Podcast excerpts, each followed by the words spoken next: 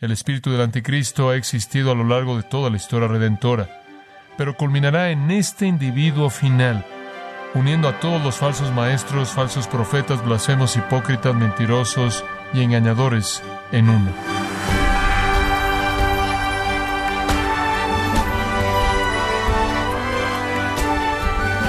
Queremos darle la bienvenida y las gracias por acompañarnos en este subprograma Gracias a vosotros con el pastor John MacArthur. Quizás más que nunca las novelas y películas, como una traducida dejados atrás, han familiarizado a la audiencia buscando con conceptos bíblicos como el rapto, la tribulación y la segunda venida de Cristo. Pero, ¿cuánto de entendimiento sobre el fin de los tiempos se basa en obras de ficción en lugar de en la palabra de Dios? ¿Y qué sabe acerca del anticristo? Le invito a considerar las respuestas a estas preguntas conforme John MacArthur da una mirada convincente al fin de los tiempos y al gobernante mundial conocido como el anticristo. Nos encontramos en el estudio titulado El hombre que querrá ser Cristo, a continuación, en gracia a vosotros. Nuestro texto es 2 de Tesalonicenses capítulo 2. En esta porción tan contundente y fascinante de la Escritura, somos traídos cara a cara con el blasfemo final, el anticristo final. Este anticristo será la culminación de todos los que odian a Dios, la culminación de todos los que aborrecen a Cristo. Él será la culminación de todos los blasfemos, todos los falsos profetas, todos los falsos maestros, todos los pseudocristos, todos los cristos falsos, todos los hipócritas.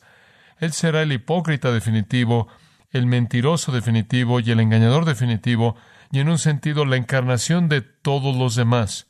El espíritu del anticristo ha existido a lo largo de toda la historia redentora, pero culminará en este individuo final. Él será la persona más horrenda, uniendo a todos los falsos maestros, falsos profetas, blasfemos, hipócritas, mentirosos y engañadores en uno. El de nuevo es el tema de este capítulo. Ahora la pregunta viene inmediatamente. ¿Por qué es que Pablo presenta el tema? Es algo muy simple que entender. Observe los versículos 1 y 2. Pero con respecto a la venida de nuestro Señor Jesucristo y nuestra reunión con Él, os rogamos, hermanos, que no os dejéis mover fácilmente de vuestro modo de pensar, ni os conturbéis, ni por espíritu, ni por palabra, ni por carta como si fuera nuestra, en el sentido de que el día del Señor está cerca. Ahora aquí está un asunto muy simple. Ellos han llegado a quedar convencidos de que el día del Señor ¿qué? ha venido. Eso es bastante claro. Ellos se han convencido de que el día del Señor ha venido. Están en Él. Bueno, ¿por qué llegarían a creer algo así? Bueno, estaban pasando por una persecución tremenda, persecución severa, incluyendo quizás martirio. Y alguien les ha dicho, esta es la indicación que están en el día del Señor. ¿Qué es el día del Señor? ¿Y por qué estarían tan sacudidos por estar en él? El día del Señor es un término muy técnico. Se refiere al tiempo del juicio definitivo de Dios. Siempre se refiere a un periodo específico, final, de ira divina. Cuando usted ve el día del Señor, usted ve ira y enojo feroz y desolación y venganza y destrucción y terror y oscuridad y miedo y aflicción y problemas. Es juicio. Seis veces se hace referencia a él como el día de condenación. Cuatro veces es llamado el día de la venganza. Apocalipsis 6, 17 lo llama el gran día de su ira. Siempre se refiere a los juicios de Dios sobre los impíos definitivos, los más severos, cataclísmicos. Es la culminación de la furia de Dios, la ira de Dios. Es el clímax. El Nuevo Testamento lo llama su día. El día de ira, el día de ira y revelación, el gran día del Dios Todopoderoso. Entonces, este es un periodo de juicio aterrador, el juicio final. Se nos advierte en la Biblia que el día del Señor está cercano, el día del Señor está cerca, siempre en cierta manera está por venir en el tiempo final cuando Dios derrame su furia. Jesús en las parábolas de Mateo 13 lo describió como un tiempo de fuego. que arde. En Mateo 24 y 25, conforme él predicó de su segunda venida, él lo describió como un tiempo cuando los ángeles vienen con llama de fuego. Pedro lo describe como un tiempo cuando los elementos se disuelven con calor y los hombres son consumidos en fuego escatológico. Ahora piénsenlo. Aquí está una pequeña iglesia, aquí está un pequeño grupo de cristianos que han sido convencidos de que están en esto y están diciéndose a sí mismos, ¿cómo pasó esto? ¿Cómo entramos a esto? ¿No deberíamos estar aquí? Dice usted, bueno, ¿qué los hizo pensar en eso? Regrese a Primera de Tesalonicenses. Primera de Tesalonicenses, capítulo 5. En la primera carta que les escribió les dijo esto. Versículo 2. Porque vosotros sabéis perfectamente que el día del Señor vendrá. Ustedes saben de Él, ustedes leen el Antiguo Testamento, ustedes saben lo que Jesús enseñó, ustedes saben lo que les he dicho. El día del Señor vendrá y vendrá como ladrón en la noche. ¿Qué significa eso? Inesperadamente, rápidamente, sin anuncio y con daño. Así, simplemente como un ladrón. Llegan inesperadamente, sin anunciar, cuando usted no lo espera, cuando usted no está listo y dañan. Mientras que ellos, no nosotros, mientras que ellos en el mundo están diciendo paz y seguridad, todo está bien, entonces destrucción viene sobre ellos repentinamente como dolores de parto sobre una mujer con hijo. No escaparán, observen, ellos, ellos, ellos, no nosotros, nosotros, no ustedes. Versículo 4. Mas vosotros, hermanos, no estáis en tinieblas para que aquel día os sorprenda como ladrón, porque todos ¿Sois hijos de luz, hijos del día? No somos de la noche ni de las tinieblas. En otras palabras, su punto es este, no es para ustedes.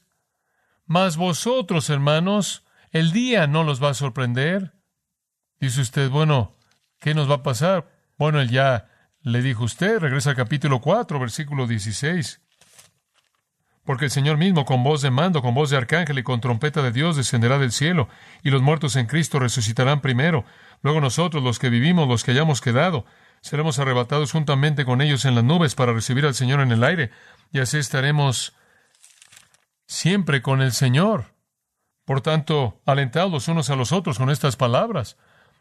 Este es el nosotros, esta es la parte de nosotros. El Señor va a venir y nos va a llevar al cielo. No vamos a estar aquí para el día del Señor, no estamos en las tinieblas. El día no nos va a sorprender. Somos hijos de luz e hijos del día, no hijos de la noche, e hijos de las tinieblas. Eso es para los impíos. Eso es claro en el Antiguo Testamento. Eso es claro en el Nuevo Testamento. Eso no es para los piadosos. Ese es el juicio definitivo culminante de Dios conforme Él desata su ira sobre aquellos que no lo conocen eso se describió aún más, ¿no es cierto?, en el primer capítulo de Segunda de Tesalonicenses, como el juicio justo de Dios, retribución sobre aquellos que no conocen a Dios y que no obedecen el Evangelio de nuestro Señor Jesús. Entonces, como puede ver, se les había dicho que el día del Señor es un acontecimiento en el que no van a estar, porque el Señor los va a llevar para estar con Él. Los muertos en Cristo van a resucitar primero, los que están vivos van a ser arrebatados, vamos a reunirnos con el Señor en el aire, vamos a irnos y estar con el Señor, vamos a ser rescatados antes de que la furia caiga. Siempre ha sido la esperanza del pueblo de Dios que el Señor los libre del juicio, que aquellos que están en Cristo Jesús no conocerán esa furia de condenación. Pero aquí están estos creyentes y alguien los ha convencido de que están en el día del Señor y la reacción obvia es ¿qué pasó con el rapto? Deberíamos estar afuera de aquí antes de que esto comience y ahora realmente están confundidos.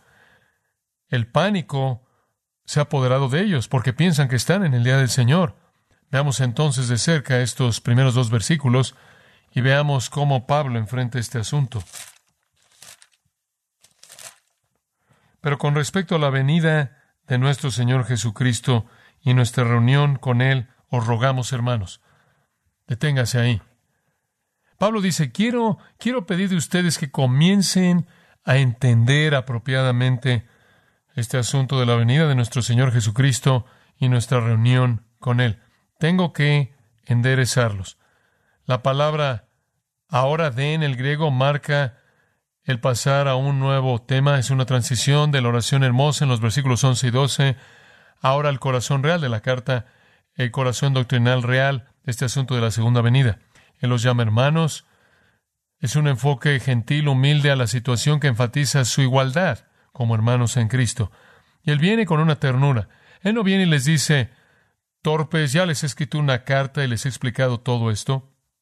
Él es un apóstol muy gentil en este punto, y debido a que están tan turbados y molestos, Él quiere tratarlos con amabilidad. Y usted debe recordar que a lo largo de este pasaje aparentemente difícil, Pablo es motivado por un propósito pastoral. Él no está buscando gratificar alguna curiosidad ilícita acerca de los tiempos del fin. Él limita su instrucción a lo que es necesario para corregir su error y regresar al consuelo que deben estar disfrutando en la esperanza del rapto. Entonces Él les habla gentilmente a ellos en términos pastorales. Y os rogamos, es un verbo que básicamente significa lo que dice.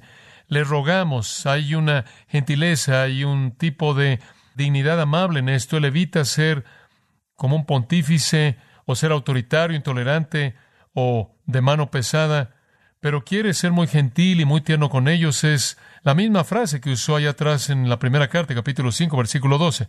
Ahora, ¿de qué los quiere persuadir con respecto acerca de la venida de nuestro Señor Jesucristo y nuestra reunión con Él? La construcción griega aquí, en el idioma griego, nos fuerza a concluir que Él tiene un acontecimiento en mente, un acontecimiento. No es la venida del Señor Jesucristo, esa es una, y nuestra reunión con Él, ese es dos, es un acontecimiento. Hay un artículo definido únicamente y los amarra. Podría leerse con respecto a la venida de nuestro Señor Jesucristo, específicamente nuestra reunión con Él.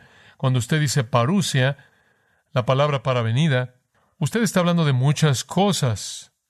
Hay épocas y tiempos dentro de la venida de Cristo. Él viene por su iglesia, Él viene con su iglesia, Él viene a juzgar, Él viene a establecer su reino, Él viene para gobernar en su reino, y después para establecer los nuevos cielos y la nueva tierra. Hay muchos acontecimientos en la venida de Cristo. Entonces Él lo hace más estrecho. Quiero hablarles con respecto a la venida de nuestro Señor Jesucristo y nuestra reunión con Él. Esa es una descripción perfecta del rapto, ¿no es cierto? ¿Acaso el Señor no viene y después somos congregados para reunirnos con Él en dónde? En el aire. Él dice, quiero hablarles del rapto. Ahora, ¿por qué le explicaría el rapto? ¿Por qué será el problema? No pueden entender cómo están en el día del Señor. No, deberían estar ahí por lo que entendían. Además, el pequeño pronombre personal nuestra se presta, por lo menos para mí, de cualquier manera, a un tono amigable de este aspecto de la venida del Señor. Creo que si hubiera estado hablando de la venida del Señor en el sentido de juicio, creo que habría usado el Señor en lugar de nuestro Señor, lo cual parece ser una manera más amigable de hacer un aspecto de mayor esperanza de ese acontecimiento. Entonces, con respecto a la venida de nuestro Señor y nuestra reunión con Él, para reunirnos con Él, la cual es una descripción perfecta de ambos lados del rapto, Él dice, tengo que corregirlos. Venid es parusia, el término general, pero obviamente Él lo está relacionando a nuestra reunión con Él, la cual es una descripción del rapto. Episunágoge, sunágoge, es la palabra de la cual obtiene sinagoga, un lugar de reunión. Epi lo está intensificando de nuestra recolección juntos. Entonces aquí tenemos una preocupación por parte de ellos del acontecimiento en el que somos congregados con el Señor. Algunos de los comentaristas de la antigüedad lo llamaban la reunión de los santos. Esta palabra episunágoge únicamente es usada en otro lugar en el Nuevo Testamento, Hebreos 10:25, en donde dice, no dejando de congregarnos. Y esa es la idea de la palabra. Entonces estaban preocupados por estar con nuestro Señor, por nuestra congregación con Él. Pablo lo había descrito para ellos en la primera carta. Jesús lo había dicho de esta manera. No se turbe vuestro corazón, ni tenga miedo, ¿verdad? No tienen que preocuparse porque me van a perder permanentemente. En Juan 14 él dice, me voy, y si me voy voy a preparar lugar para vosotros, y regresaré para recibirlos para mí mismo, para que donde yo estoy vosotros también estéis. Esa es la reunión.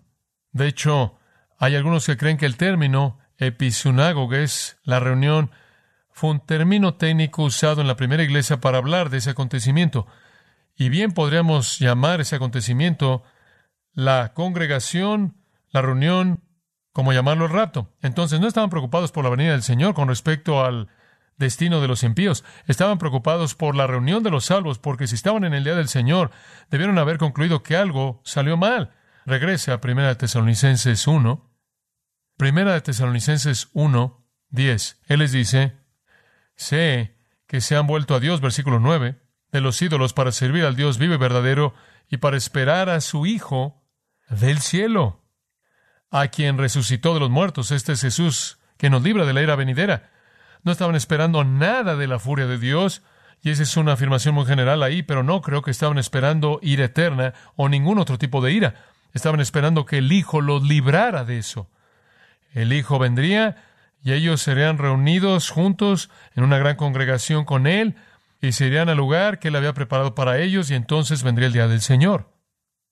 Ellos esperaban ser llevados a la gloria antes de que el día del Señor incluso comenzara. Y se les había prometido Segunda de Tesalonicenses 1.7, reposo o alivio. Se les había prometido, segunda de Tesalonicenses 1.10, gloria. Entonces no estaban esperando ira y furia, sino descanso y gloria. De hecho, capítulo 5, versículo 9 de Primera de Tesalonicenses, Pablo incluso le recordó que Dios no nos ha destinado para ira. Entonces, la única manera en la que usted puede entender este pasaje desde mi punto de vista es entender que ellos pensaban que estaban en el día del Señor y por lo tanto se habían perdido el rapto. Si este era el día del Señor, quizás Dios los había olvidado. Supuestamente debían estar descansando en la presencia del Señor. ¿Pero estaban en el día del Señor? El efecto está en el versículo 2. Que no os dejéis mover fácilmente de vuestro modo de pensar, no os conturbéis ni por espíritu, ni por palabra, ni por carta, como si fuera nuestra, en el sentido de que el día del Señor está cerca. Escuchen, eran un desastre. Estaban sacudidos, habían perdido su estabilidad, estaban severamente afectados porque mediante un espíritu, un mensaje y una carta que decía haber venido de Pablo y Silas y Timoteo, se les había dicho que el día del Señor había venido. ¿Cómo llegamos aquí? Estaban diciendo. ¿Qué estamos haciendo aquí? ¿Qué le pasó al rapto? ¿Estaba equivocado Pablo? ¿Nos olvidó Dios? Esto es algo serio. Regresemos hacia atrás a lo largo del versículo 2. La última parte dice, en el sentido de que el día del Señor está cerca. No hay manera en la que usted pueda traducir ese verbo ha venido de ninguna otra manera que como es traducida. Einstecon significa venido. Algunos comentaristas hacen ruedas de carro para tratar de que signifique algo diferente. No puede ser. Simplemente significa que creen que había venido, había llegado, por lo tanto estaba ahí presente de hecho. Estaban en el día del Señor, había llegado y estaban en él. Dice usted, bueno, ¿por qué habrían llegado a pensar eso? Debido a la persecución que quizás incluyó martirio. Y más que eso, porque se les había dicho que estaban en él. Dice usted, ¿cómo se les dijo? Por un espíritu, un mensaje y una carta. Tres maneras. Es el uso triple de día, la palabra por o mediante indica tres medios distintos. ¿Qué significa por un espíritu? Bueno, palabra profética, revelación divina del Espíritu Santo. Se les había dicho que el Espíritu Santo lo reveló, que vino por el Espíritu. Revelación directa de Dios. Y después lo recibieron no solo por un espíritu, sino por un mensaje, eso es logos, un discurso, un sermón. Y en tercer lugar, una carta escrita. Y escuche esto. Después esta pequeña frase, como si fuera de nosotros. Y esa pequeña frase se relaciona a todos los tres. Aquí está el escenario. Alguien viene a la ciudad, dicen, tenemos una palabra de Pablo para ustedes. Oh, Pablo. Sí. Ahora, solo habían pasado meses desde que él había escrito la primera carta. Solo unos cuantos meses. Y sin duda alguna, estaban dispuestos a oír porque sus corazones estaban frescos y su amor hacia Pablo era mucho, era grande. Una palabra de Pablo, aquí está la palabra. Ustedes están en el día del Señor. ¿Qué? Él lo recibió por revelación. Vino a través del Espíritu. Y Él está predicándolo por palabra, por mensaje. Y no solo eso, Él lo ha escrito. Aquí está una carta. Y tienen una falsificación como puede ver, para convencerlos que iban a tener que pasar por el día del Señor, tenían que tener autoridad apostólica, tenían que tener algunas credenciales apostólicas. Y entonces ellos dijeron esto vino como una revelación a Pablo, que Pablo predicó, y dijeron que él incluso lo había escrito, y aquí está una carta. Apunta, ¿no es cierto?, a la existencia de documentos apostólicos falsificados en los primeros, primeros, primeros años de la vida de la iglesia. Desde el comienzo mismo Satanás estaba falsificando cosas. Todo tipo de documentos falsificados estaban por todos lados en cuestión de unos cuantos años. Y la iglesia tuvo que distinguir entre lo auténtico y lo falso. Ellos dijeron que todo esto era de Pablo. Por cierto, Pablo no le gustaba que le atribuyeran cartas a él que no había escrito. Él tiene una pequeña palabra que se podrá relacionar eso. Observa el final, capítulo 3, versículo 17. Es una nota interesante. Conforme él cierra la carta, él dice, yo, Pablo, escribo esta salutación con mi propia mano y esta es una marca distintiva en toda carta. Así es como escribo. ¿Qué cree usted que está diciendo ahí? Si recibieron algo y no se ve así, no le escribí.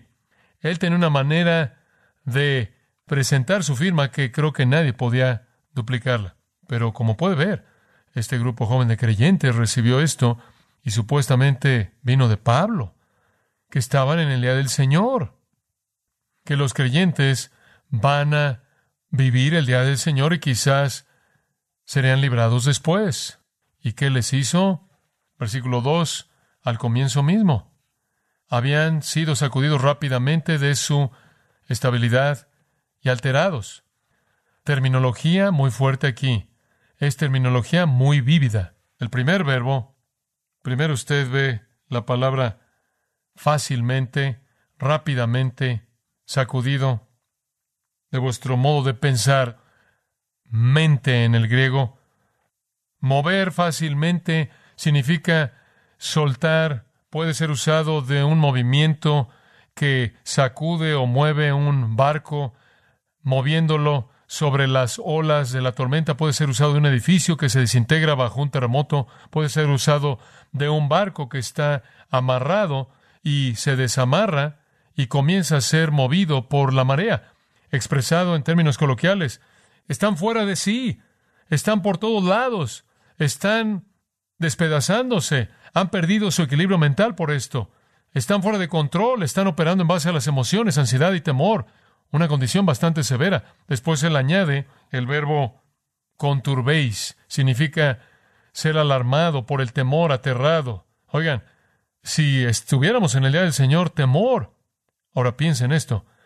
Si ellos habían pensado que el rapto venía al final del día del Señor, no estarían en temor, ¿verdad? Estarían felices, estarían diciendo, oigan, estamos casi cerca del final, estamos cerca del final, estamos cerca del final. El hecho mismo de que pensaban que no deberían estar ahí nos dice que se les había enseñado que no iban a estar ahí. Entonces, la palabra conturbéis significa, tiene la idea de clamor, tumulto, temor, de clamar. No sé qué estaba pasando cuando se reunían para la iglesia, pero pudo haber sido interesante. Gemir, personas llenas de ansiedad pensando que estaban en el día del Señor y tratando de entender cómo se habían perdido el rapto, cómo el rapto no pasó, o Dios se olvidó de ellos, o Pablo estaba equivocado, y después, ¿dónde estamos nosotros? Si él está mal acerca de eso, ¿en qué más se equivocó él? Estado de emoción nerviosa que termina en pánico. Estaban teniendo un ataque pánico continuo, como una iglesia entera. Estaban entonces desafiando un principio básico de vida cristiana, que es no ser controlado por la emoción, sino por la verdad. Habían perdido su sentido, habían perdido su sentido de dominio propio. Entonces, obviamente, se les había dicho que ellos escaparían del día del Señor. Si ellos se les hubiera enseñado una postura que iban a vivir el día del Señor y después iban a ser llevados a la gloria, habrían estado diciendo, bueno, es difícil, pero estamos emocionados porque esto significa que Jesús va a estar aquí pronto. No. Habían esperado el rapto y reunirse después el día del Señor para los envíos. Entonces, ¿qué estaban haciendo en él? Entonces necesitaban una palabra auténtica, y esa es la razón por la que Pablo escribe este capítulo. Y él usa al anticristo como el punto focal. ¿Sabe por qué? Porque es el anticristo quien realmente es el gatillo de los acontecimientos que traen el día del Señor. Entonces su punto aquí es este, no pueden estar en el día del Señor, porque el que viene para iniciar los acontecimientos del día del Señor, ni siquiera ha llegado. Y él usa el anticristo porque el anticristo es un individuo que ya ha sido revelado, entonces él puede construir su argumento sobre Daniel y él puede construir su argumento sobre la enseñanza de Jesús, y esa es la razón por la que él trata con el anticristo. Y en el versículo 3, él dice, nadie os engañe en ninguna manera, no vendrá, sin que antes venga la apostasía y se manifieste el hombre de pecado, no pueden estar en el día del Señor. Hay algunas cosas que tienen que pasar primero, que son el gatillo de ese acontecimiento y ni siquiera han sucedido. Algunas cosas van a suceder antes de que el día del Señor comience. Se nos ha prometido que no tendremos parte en esas cosas. Bueno, no hay sentido en vivir en temor, ¿verdad? Si usted quiere titular los versículos 3 al 17, simplemente titúlelos así cómo evitar el temor acerca del regreso del Señor, cómo evitar el temor acerca del regreso del Señor. Hay cinco razones por las que no debe temer.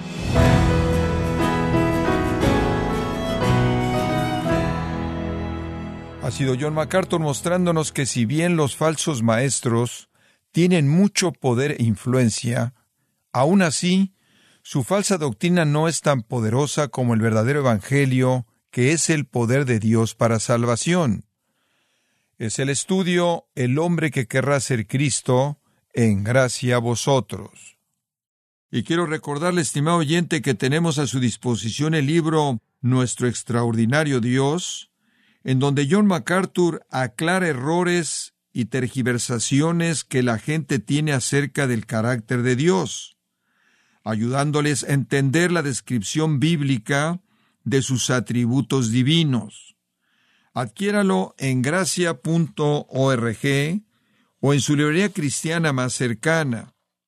También puede descargar todos los sermones de esta serie El hombre que querrá ser Cristo, así como todos aquellos que he escuchado en días, semanas o meses anteriores.